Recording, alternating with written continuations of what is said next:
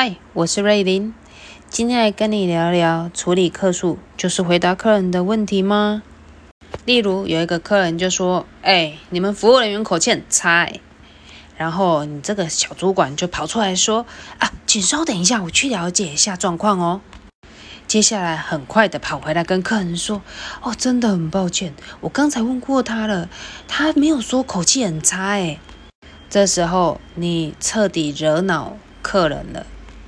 因为你没有听出客人背后的意义，他想要表达他已经生气了。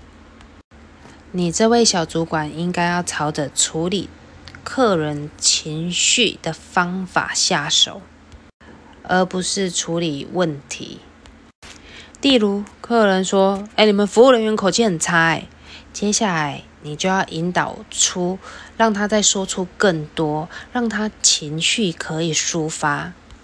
可以问客人：“哦，请问我们服务人员哪里的口气应该要修正呢？”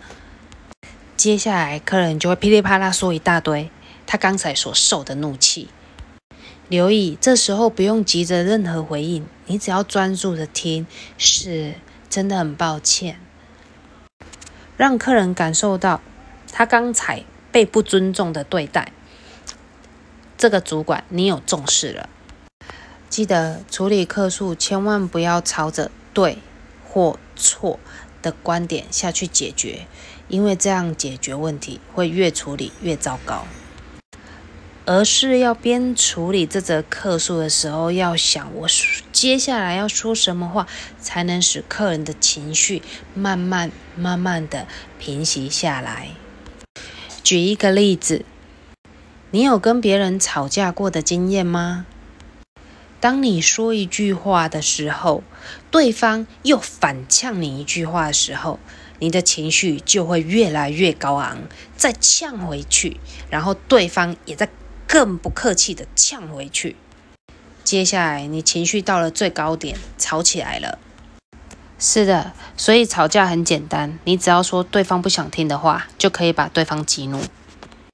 换另外一种方式，当你很生气的呛对方的时候，对方就很客气的跟你说：“啊，真的很抱歉。”请问你的怒火还会继续往上烧吗？还是发现你的怒火慢慢的熄灭呢？所以处理客诉，记得先处理情绪。情绪平稳了之后，我们再来处理客人的问题哦。